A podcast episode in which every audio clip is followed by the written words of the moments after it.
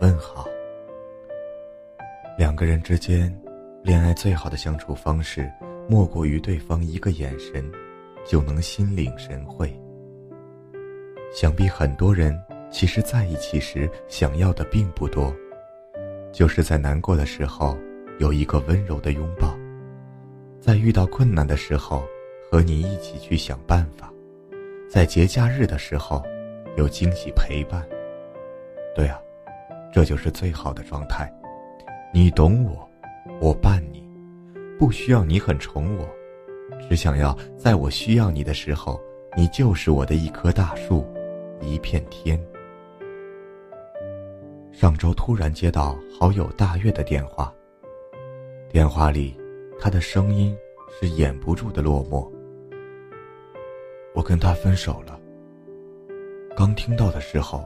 我也是一愣，谁都知道她有一个非常宠她的男朋友，我们在一起时的话题，她都会不小心的秀一下恩爱。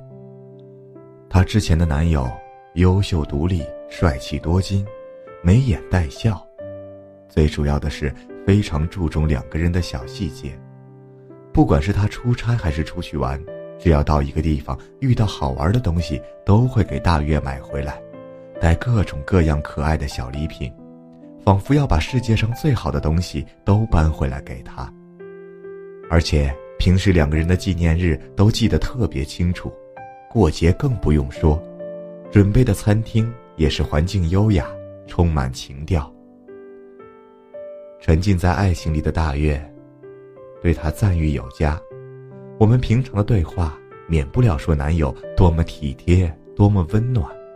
真应了那句话：“爱你的人会无尽的宠宠宠你。”可后来，大月逐渐发现，原来他带的小礼物不仅仅是会给自己，也会为其他女性朋友准备一份，包括平常的节日，除了跟自己过节，也会请女性朋友吃。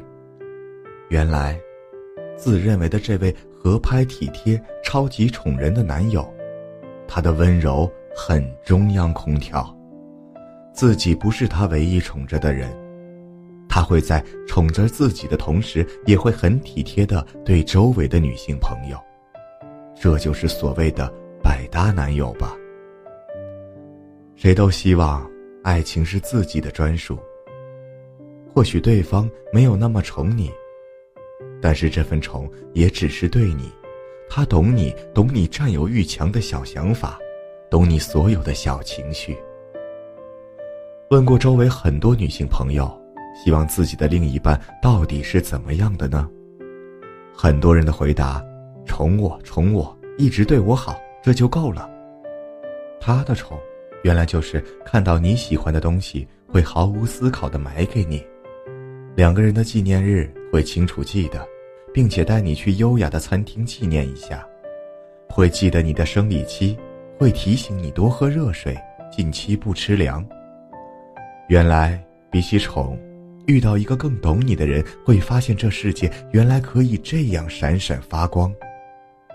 那个他，不一定要多么有钱，多么帅气，但对方愿意把自己的所有同你分享。那个他。不一定要完全附和你，但会站在你的角度考虑问题，同时也有自己的观点，能够为你委婉而理性的解决出现的问题。那个他，不一定要占有你生活的全部，但要和你有共同的话题，你说的梗他能全部接住，偶尔也会因为占有欲流露出任性的一面，让你觉得自己是特别的存在。我希望，每个人都能遇到那个懂你的人，然后你们一起闪闪发光的面对这个世界。